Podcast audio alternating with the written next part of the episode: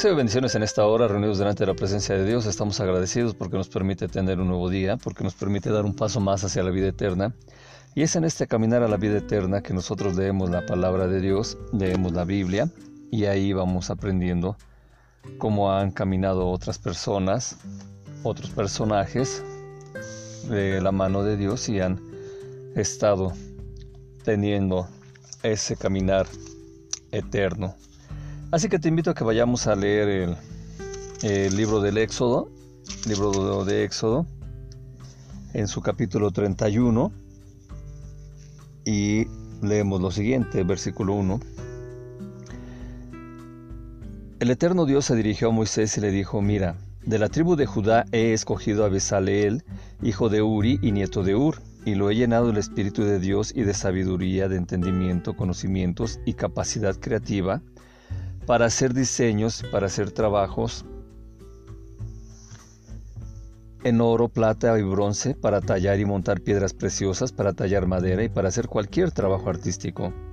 Le he puesto como ayudante a Aholiab, hijo de Aizama, que es de la tribu de Dan, y a todos los sabios les he dado más sabiduría, a fin de que hagan todo lo que te he ordenado la tienda del encuentro, el cofre del pacto, la tapa que va sobre el cofre, todos los utensilios de la tienda, la mesa con sus utensilios, el candelabro de oro puro con sus utensilios, el altar del incienso, el altar de los holocaustos con sus utensilios, la palangana con su base, la ropa tejida, es decir, la ropa especial de sacerdote Aarón, y la ropa de sus hijos para cuando oficien como sacerdotes, el aceite de consagrar y el incienso aromático para el santuario, ellos deben hacerlo todo tal como les he ordenado. El Señor se dirigió a Moisés y le dijo, Habla tú mismo con los israelitas y diles lo siguiente, deben respetar mis días de reposo, porque esa es la señal entre ustedes y yo a través de los siglos para que se sepa que yo, el Señor, los he escogido a ustedes. El día de reposo será sagrado para ustedes y deberán respetarlo. El que no respete ese día será condenado a muerte. Además, la persona que trabaje en ese día será eliminada de entre su gente. Se podrá trabajar durante seis días, pero el día séptimo será el día de reposo, consagrado al Señor. Cualquiera que trabaje en el día de reposo será condenado a muerte, así que los israelitas han de respetar la práctica del día de reposo, como un pacto eterno a través de los siglos. Será una señal permanente entre los israelitas y yo, porque el Señor hizo el cielo y la tierra en seis días, y el día séptimo dejó de trabajar y descansó. Así que todos es, eh, estos versículos son todos los que componen el capítulo 31 del Éxodo, y hablaremos de dos cosas importantes. Los artesanos para el santuario, eh, que también pueden ser los diseñadores del tabernáculo, y el día de reposo. Normalmente se ha hablado del día de reposo y se ha puesto el interés en especial a que es el día sábado. Sin embargo, el día de reposo tiene tantas bendiciones que es increíble que los seres humanos prefiéramos estar en el mundo que estar teniendo el día de reposo con Dios. Ya te decía en ocasiones anteriores que eh, en el día de reposo se lee el, pueblo de Israel, leía la Biblia, leía la Torah en ese tiempo repasaban los mandamientos, las ordenanzas, los practicaban y así le iban enseñando a, los hijos y los hijos a sus hijos, es decir, se transmitía a la descendencia. Entonces vamos eh, a ver el capítulo 31 que nos está diciendo, mira, he llenado, he llamado por nombre a Bexaleel, hijo de Uri, hijo de Hur, de la tribu de Judá y lo colmé de espíritu emanado de Dios con sabiduría, entendimiento y conocimiento en toda labor, para proyectar obras ingeniosas para hacer en oro, en plata, cobre, para labrar piedras, para engarzar y tallar madera, para hacer todo trabajo. Y yo le he puesto con él a Oiliab, hijo de, Ahimas, de Ahisamac, de la tribu de Dan, y en el corazón de todo hombre inteligente puse sabiduría para que haga todo lo que le ordené.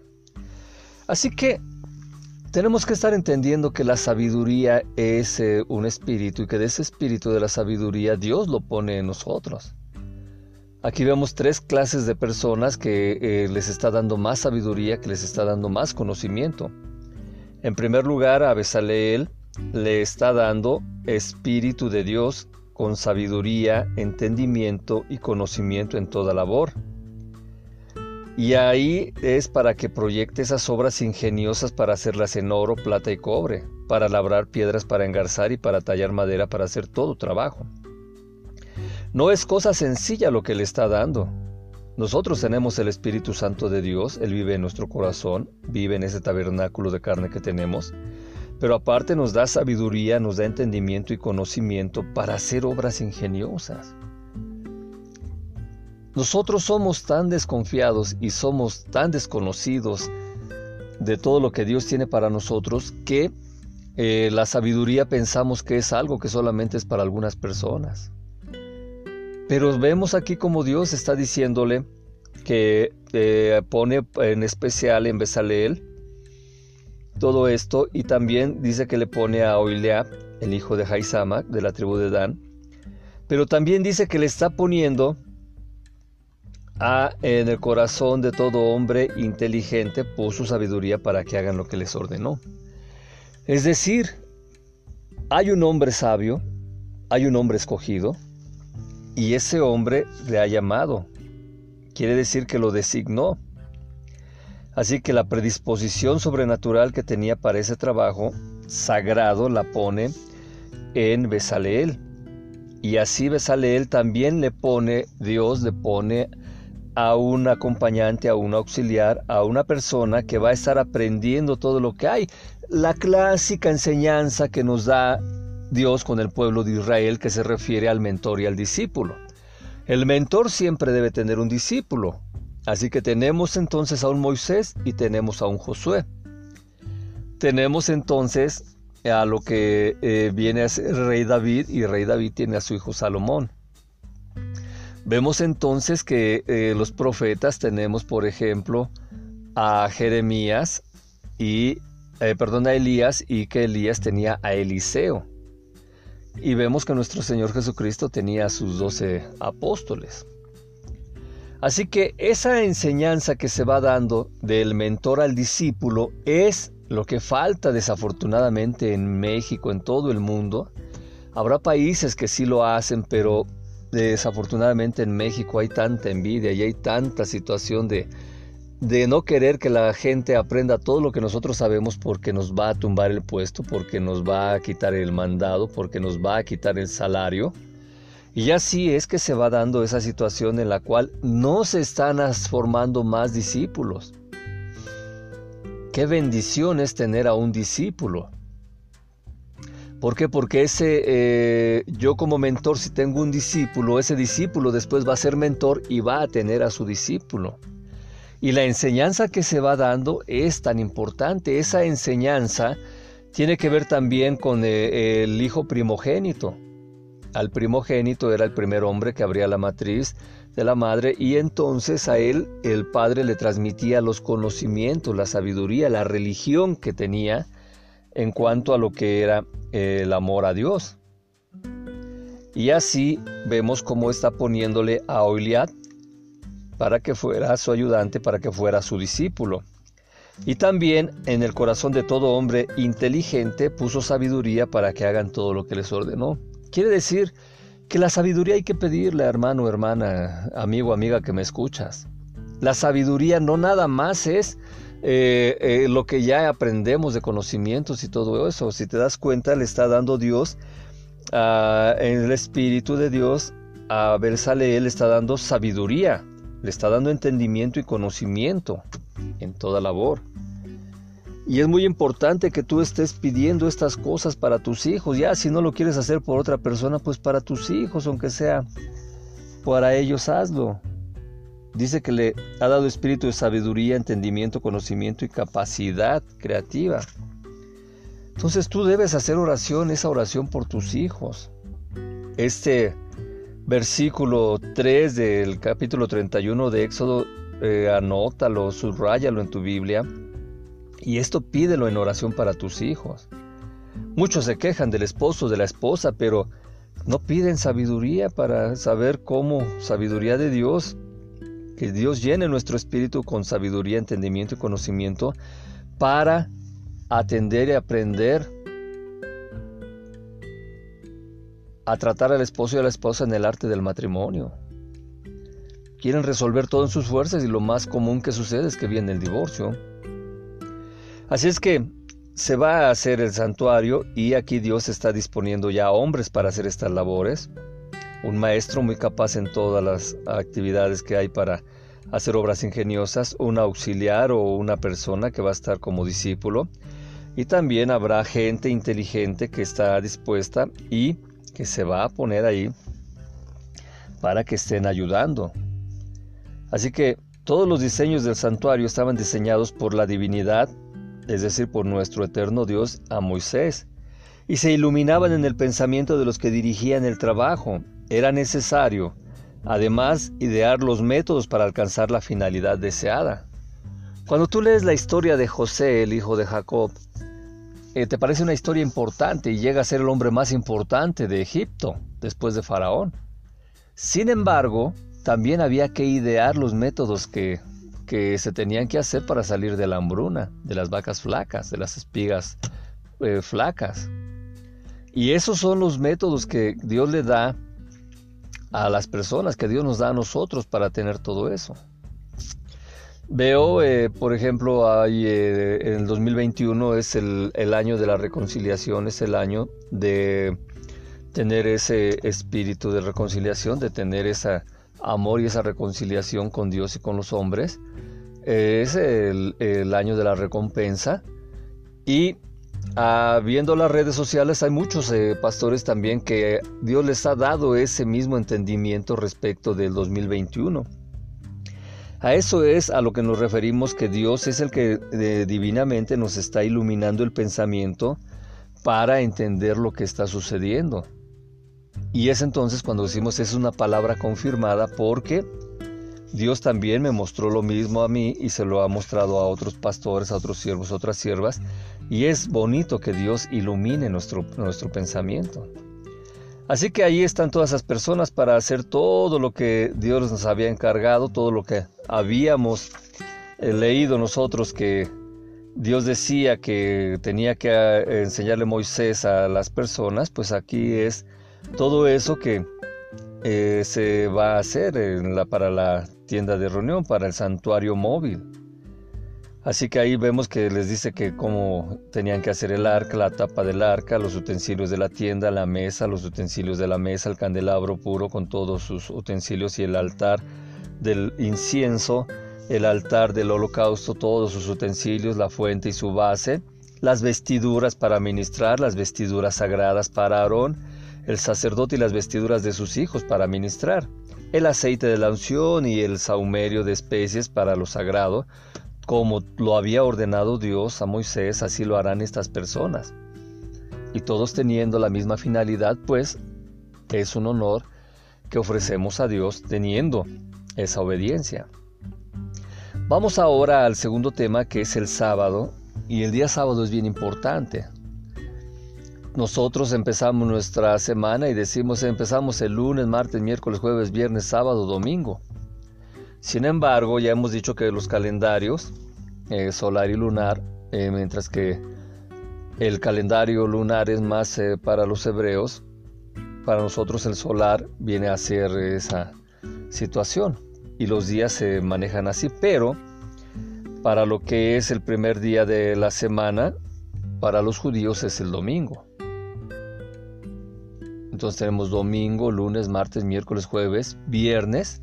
Son seis días y el séptimo día es el sábado. El séptimo día que conocemos hoy como sábado, ese es el día que es como un día como señal. Así que Dios le dice a Moisés, tú habla a los hijos de Israel diciendo, pero mis sábados cuidarán porque es una señal entre yo y ustedes para sus generaciones, a fin de saber que yo soy el Eterno que lo santificó. Muy importante. Aquí quiere decir que aunque estén haciendo la construcción del santuario, que era algo muy importante, algo muy sublime, algo que llevaba prioridad, no obstante no estaba permitido trabajar en sábado para construirlo. Vemos con tristeza que las empresas, vemos con tristeza también que las personas, vemos con tristeza también que eh, en las religiones el sábado en vez de apartarlo para estar en la presencia de Dios, que nadie salga de sus casas, que todos estemos en nuestras casas y que estemos disfrutando de la presencia de Dios, de estarlo buscando, vemos que en sábado es uno de los días donde más actividades eh, religiosas se hacen. En los sábados empiezan a ver los encuentros, en los sábados empiezan a ver los reencuentros, en los sábados empiezan a estar todas las enseñanzas que se dan, están los retiros, eh, los seminarios para matrimonio, los seminarios para jóvenes, los seminarios para niños, están los seminarios para eh, todo lo, eh, las juntas de trabajo y todo lo que hay que hacer. Todo eso lo quieren hacer en sábado y el sábado no está permitido hacer eso. Y entonces es cuando eh, pensamos que estamos sirviendo a Dios y que estamos haciendo las cosas para Dios y que Dios está muy contento porque estamos trabajando en sábado en su templo, en, sus, en los asuntos, pero ahí lo estamos haciendo mal. Gracias sean dadas a Dios que nuestro Señor Jesucristo es el dueño del día sábado. Y que nuestro Señor Jesucristo aún en sábado trabajaba y así se hacían las cosas, pero para los israelitas el sábado era muy importante. Es decir, no por hacer las cosas religiosas para Dios no vamos a estar trabajando y haciendo actividades. Dice, cuidarán el sábado porque es sagrado, es Él para ustedes. El que lo profane habrá de morir, porque todo el que hiciere en el trabajo, en el trabajo, se cortará esa vida de dentro de su pueblo. ¿Qué quiere decir esto? A que Tenía que, era un día que estaba penado y la persona que trabajaba en sábado lo hacía y tenía que tener un castigo celestial para salvar su alma. Así que lo que hay ahí con respecto de que dice, eh, las traducciones normalmente dicen que morirá el que trabaja en día sábado, en realidad lo que está diciendo es que se va a cortar la vida de esa persona, si va a vivir 130 años, 100 años, 80 años, si esos dos años iba a vivir, se va acortando esa vida de esa persona. Muchas veces se nos han enseñado que eh, Dios mataba a la gente y todo eso, ¿no? Aquí nada más lo único que sucedía es que se acortaba, las que trabajaban, las personas que trabajaban en sábado, se acortaba su vida. Así que, eh, de todas maneras, para dar una pena de muerte habría que cumplir varias condiciones. Y si la persona se arrepentía de su pecado, su pecado quedaba borrado. Entonces, las traducciones que luego estamos viendo, pues son traducciones que eh, suenan muy frías, muy secas, nos presentan a un Dios violento, cuando en realidad no es esto. Veo una traducción, traducción ahorita que te voy a dar en español. Dice, el día de reposo será sagrado para ustedes y deberán respetarlo. El que no respete ese día será condenado a muerte. Además, la persona que trabaje en ese día será eliminada de entre su gente. O sea, en primer lugar, para ser condenado habría que cumplir varias cosas, varias condiciones. Y si la persona se arrepentía, pues la condena se quitaba. En segundo lugar, no es que sería cortado, no sería que tendría la muerte inmediatamente, sino que tenía su vida más corta. Es como el mandamiento, honra a tu padre y a tu madre para que se alarguen tus días en esta vida. Es una promesa ahí en ese mandamiento. Pero la persona que no honra a su padre y a su madre, sus días se acortan. Cuando vemos la traducción que dice, eh, eh, honra a tu padre y a tu madre para que no mueras, pues vemos que lo que se está refiriendo es para que no sean cortos tus días en esta vida. Vemos también que está diciendo en el versículo 17, entre yo y los hijos de Israel, una señal es para él siempre, porque en seis días Dios el Eterno hizo el cielo y la tierra, y en el día séptimo cesó y descansó. Así que cuando se habla de decir cesar y descansar, quiere decir que cesó de hacer creaciones de la nada. Recuerda que Dios en seis días está viendo que de la nada y, y e hizo Dios la luz y vio que era buena. Hizo Dios eh, el agua y las estrellas y todo eso vio que era bueno. O sea, no había nada y él entonces empezó a decir que fuera tal o cual cosa y así de la nada Dios estaba haciendo las creaciones. Por es que es un Dios creativo. Yo amo a Dios por tanta creatividad que tiene. Y cuando dice que descansó en ese término ya lo habíamos explicado en ocasiones anteriores. Lo único que está diciendo es que se puso a admirar ahí toda la creación que había hecho.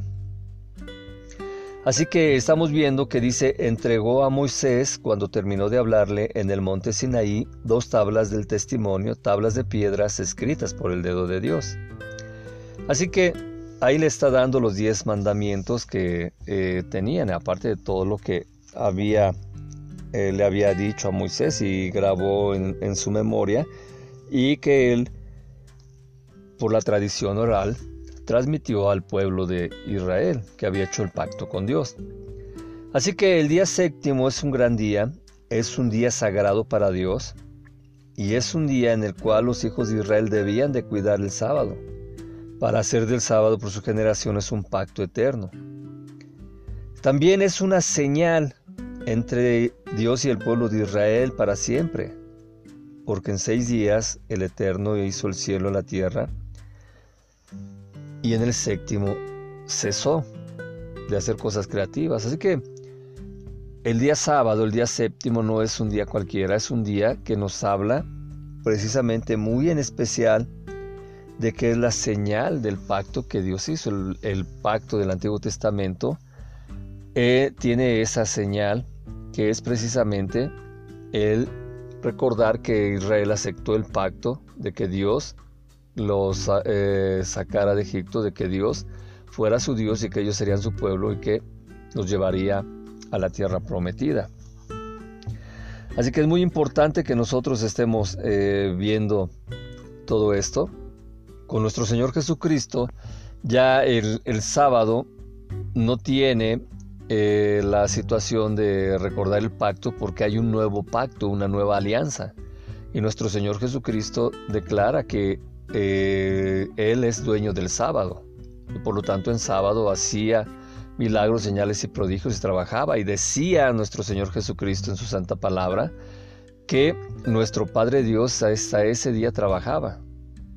Es decir, ya el antiguo pacto había quedado en el día sábado y ahora estamos en el Nuevo Testamento y el día sábado ya no se guarda tanto, pero es muy importante que tratemos de pasar tiempo con Dios en esos días que estamos eh, teniendo de descanso de nuestros trabajos, estemos buscando la presencia de Dios y estemos recordando que Dios, como dice nuestro Señor Jesucristo, hasta ese día trabaja, hasta esa hora trabaja.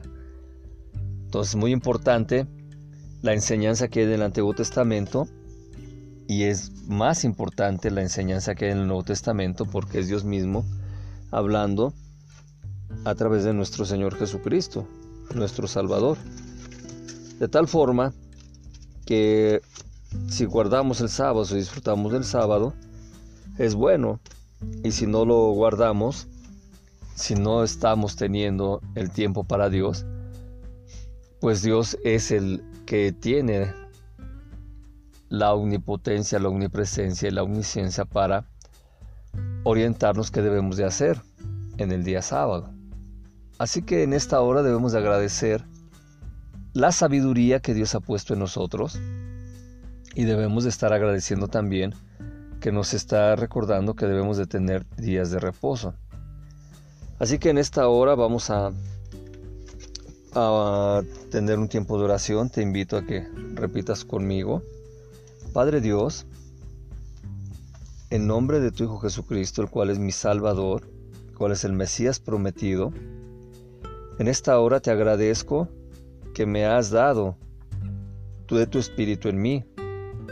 El Antiguo y el Nuevo Testamento hablaban de dar el Espíritu Santo, el otro consolador, y ahora que lo tenemos, te lo agradecemos. Padre Dios, tú que nos has llenado de tu Espíritu, en esta hora te pedimos, en nombre de nuestro Señor Jesucristo, al cual recibimos como nuestro dueño y Señor, te pedimos que nos llenes de sabiduría, de entendimiento, de conocimientos y capacidad creativa para hacer diseños y trabajos que necesitemos en esta vida. Padre Dios, te pedimos que nos llenes de sabiduría y que nos permitas alegrarnos en la sabiduría de los sabios. En esta hora, Padre Dios, en nombre de mi Señor Jesucristo, te pido que el Espíritu Santo llene a mi esposa, llene a mi hijo, llene a, a mi esposo, a mi esposa, a mi hijo, a mi hija, a mi padre, a mi madre, que llene a mis descendencias, Padre Dios, con su Espíritu Santo, con sabiduría, con entendimiento, con conocimientos y capacidad creativa para hacer diseños. Y si estos diseños son para tu honra y para tu gloria, es mucho mejor. Espíritu Santo, te amo, agradezco a mi Señor Jesucristo que te dejó conmigo. Y en esta hora intercede ante el Padre con gemidos indecibles, en nombre de mi Señor Jesucristo, para que seamos armados, vestidos con la armadura espiritual, derrama de tu unción en nosotros, danos de tu fruto, amor, gozo, paz, paciencia, bondad, benignidad, fe, mansedumbre, esperanza. Y llénanos de los dones, así como hemos pedido que nos llenes de sabiduría, entendimiento, conocimiento y capacidad creativa. Llénanos de los dones para hacer milagros, señales y prodigios en nombre de nuestro Señor Jesucristo y llegar a la vida eterna. Pues esto te lo pedimos, Padre Dios, en nombre de nuestro Señor Jesucristo. Amén, amén y amén. Recibe bendiciones, que tengas un excelente día y si no nos vemos aquí, nos vemos en la vida eterna. Paz.